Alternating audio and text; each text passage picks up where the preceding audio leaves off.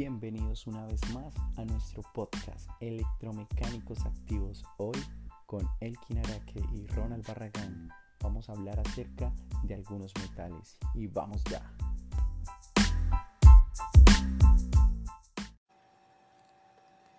El litio es un metal de color blanco-plata en su estado puro, condición en la que no se le encuentra en un ambiente natural debido a su alta reactividad ya que se mezcla fácilmente con agua, oxígeno y otras sustancias del aire para formar otros compuestos.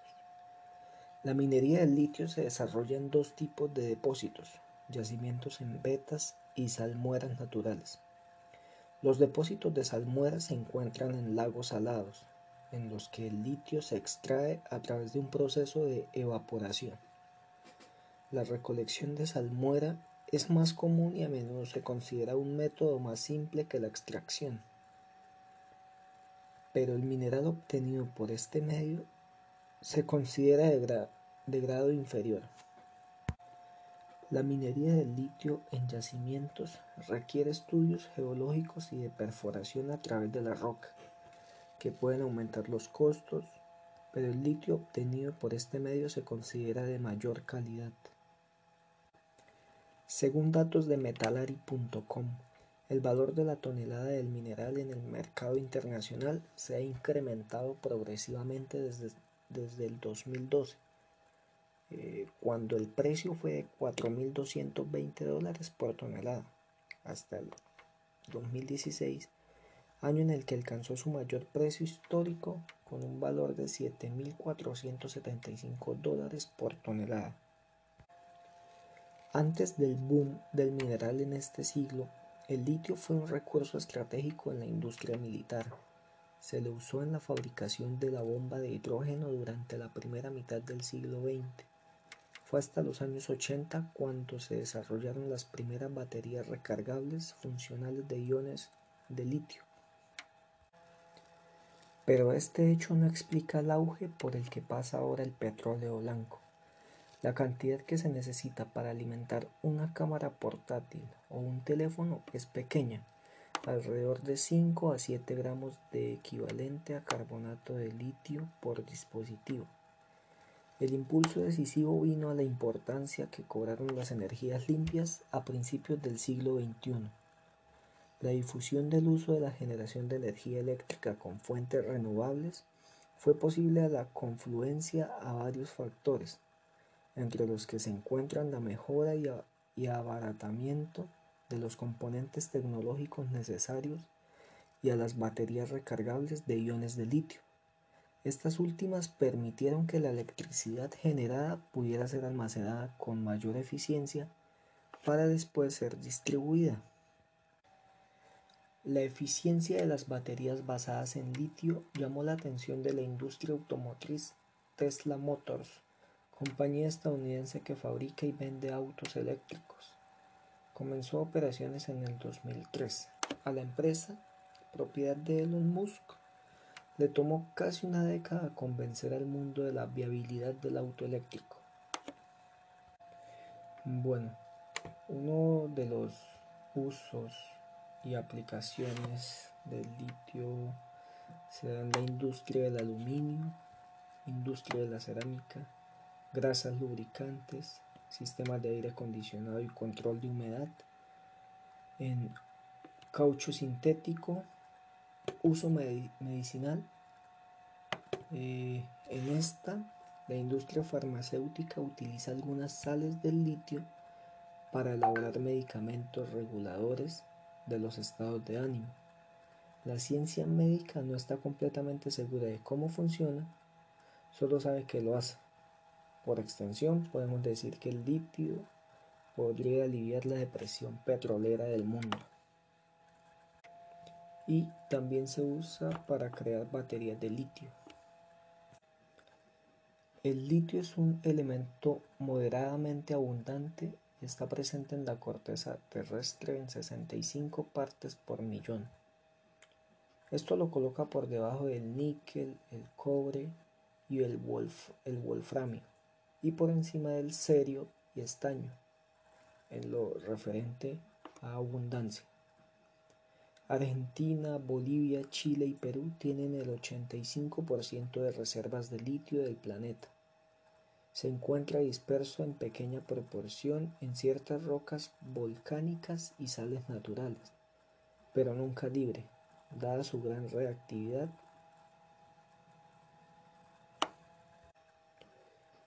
Al igual que otros metales alcalinos, el litio puro es altamente inflamable y ligeramente explosivo cuando se expone al aire y especialmente al agua.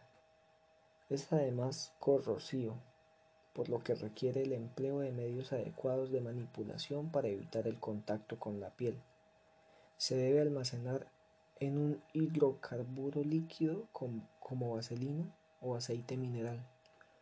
Puede generar hipotiroidismo al impedir la entrada del yodo a la hormona tiroidea. Algunas propiedades físicas del litio son, primera, su punto de fusión se alcanza a los 181 grados centígrados, mientras que a los 1342 grados centígrados alcanza su punto de ebullición.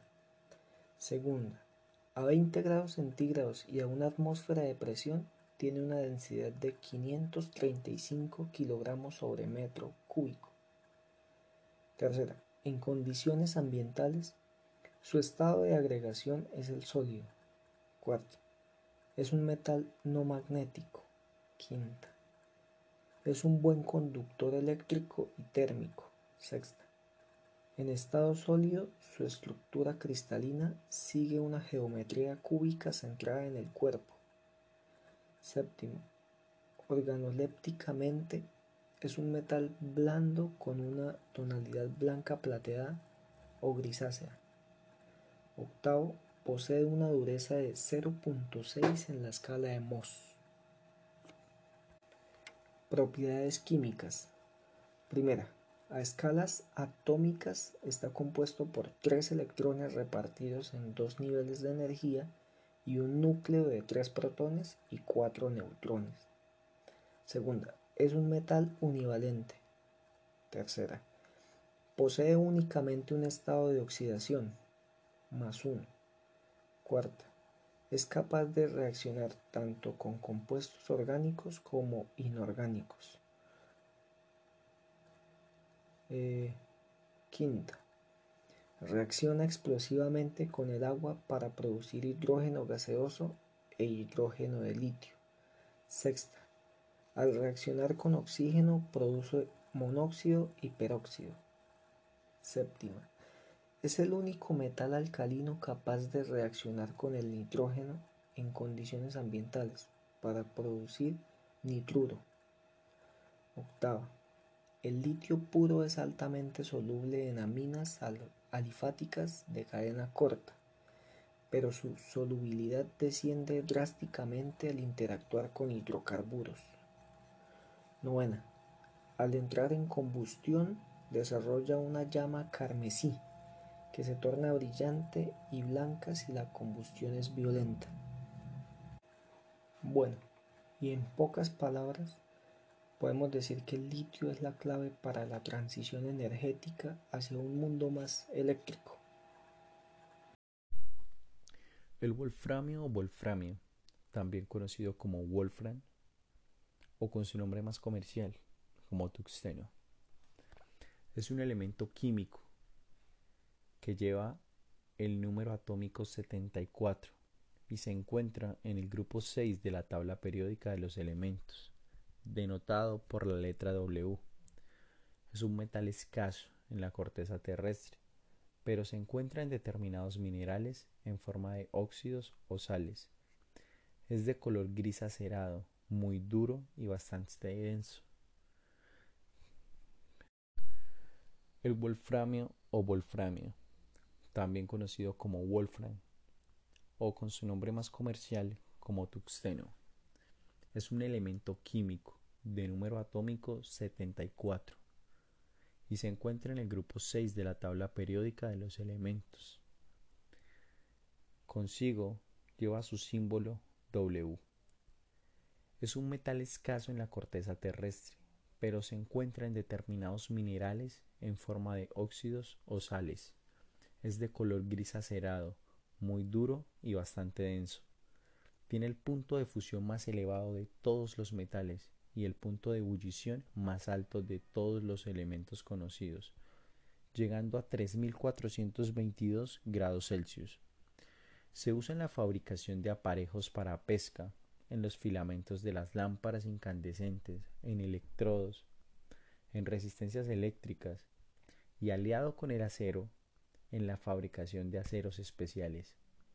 Su variedad de carburo de wolframio sinterizado se emplea para fabricar herramientas de corte. Esta variedad absorbe más del 60% de la demanda mundial de tuxteno. El wolframio es un material estratégico y ha estado en la lista de productos más codiciados desde la Segunda Guerra Mundial. Por ejemplo, el gobierno de Estados Unidos mantiene unas reservas nacionales de seis meses junto a otros productos considerados de primera necesidad para su supervivencia.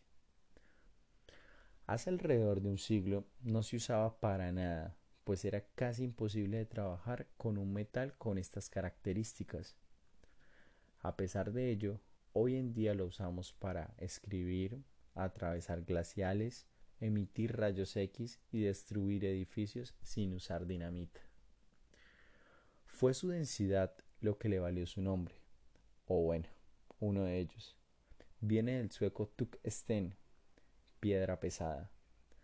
Así lo llamó el mineralogista sueco Axel, descubridor del níquel, en su libro Ensayos de Mineralogía en 1758.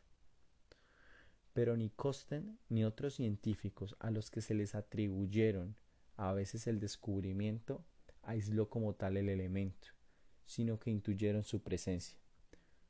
Fueron los españoles Juan José y Fausto quienes lograron en 1783 y lo nombraron como wolframio. El problema es que a pesar de que su símbolo químico es W, la Unión Internacional de Química Pura Aplicada suprimió este último nombre en su última edición del libro rojo, que determina cómo se llaman los elementos. La eliminación generó una disputa que aún sigue viva, con algunos de los opositores reclamando que se vuelva a la práctica anterior, de aceptar el uso de ambos nombres, y otros alegando, en honor a sus descubridores españoles, que se debía borrar para siempre el nombre de Tuxteno. Bueno, ¿y de dónde viene el nombre Wolframio? Bueno, este viene del alemán Wolf, que significa lobo, y Rama, que significa nata o baba. Algunas versiones de la historia dicen que se debe a que los mineros del medioevo creían que el demonio encarnado en lobos contaminaba con sus babas la casiterita que se encontraba corroída por el ácido de algo que no conocían y que resultó ser wolframita.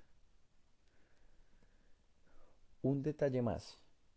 Los hermanos Eluyar realmente lo nombraron como wolframio pues es en esta época no se usaba la letra W en el español. Solo entró oficialmente en el alfabeto en 1969. Y es acá donde se generan ciertas preguntas. Por ejemplo, ¿qué le sucede al tuxeno cuando entra al medio ambiente? El tuxeno ocurre naturalmente en el medio ambiente en forma de minerales, pero no en forma de metal puro. El tuxteno elemental no puede ser ni manufacturado ni destruido químicamente, pero sí puede cambiar de forma en el medio ambiente. El tuxteno es liberado al aire en forma de polvo fino por la erosión natural. Las emisiones desde fábricas de metales duros también aumentan los niveles de tuxteno en el aire.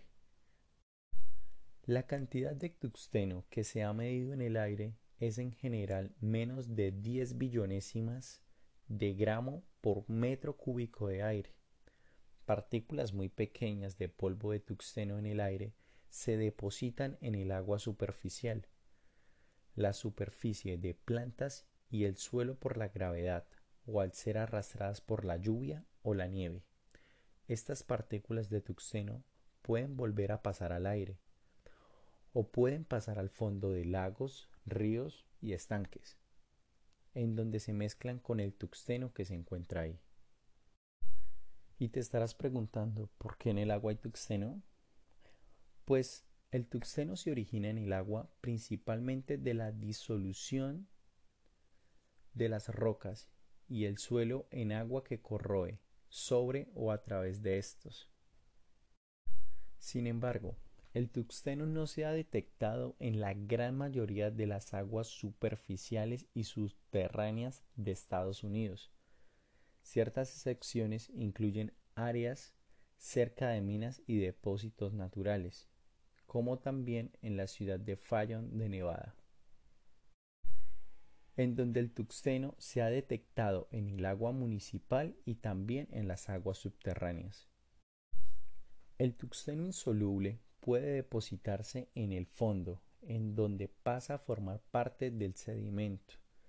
Sin embargo, algunos compuestos insolubles de tuxteno pueden permanecer suspendidos en el agua del océano durante muchísimos años, tardando hasta mil años para depositarse en el fondo. Y esto trae a colación otra pregunta. ¿Cómo podría yo estar expuesto al tuxteno? La respuesta es sencilla. Usted puede estar expuesto al, al tuxteno a bajos niveles al respirar aire o consumir alimentos que contienen este material.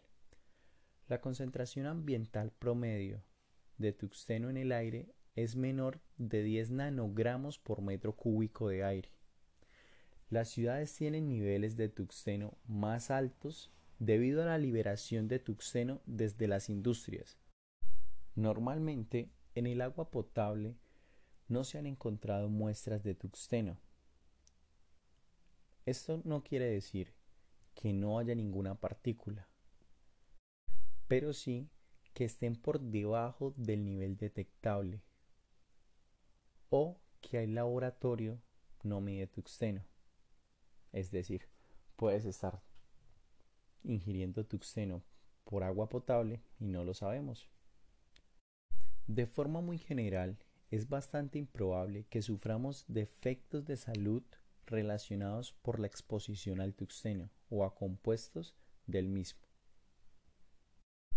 Sin embargo, los compuestos de tuxteno han producido problemas respiratorios y alteraciones del comportamiento en animales a los que se le administró grandes cantidades del compuesto. Pero es improbable que usted se exponga a cantidades de tuxteno en el aire que respira o en los alimentos o en el agua que consume tan alta como para producir efectos similares en nuestro organismo. Finalmente, hemos visto todo acerca del tuxeno, desde su origen, su nombre, hasta sus consecuencias y lo que puede traer para nuestra salud. También las aplicaciones en la industria.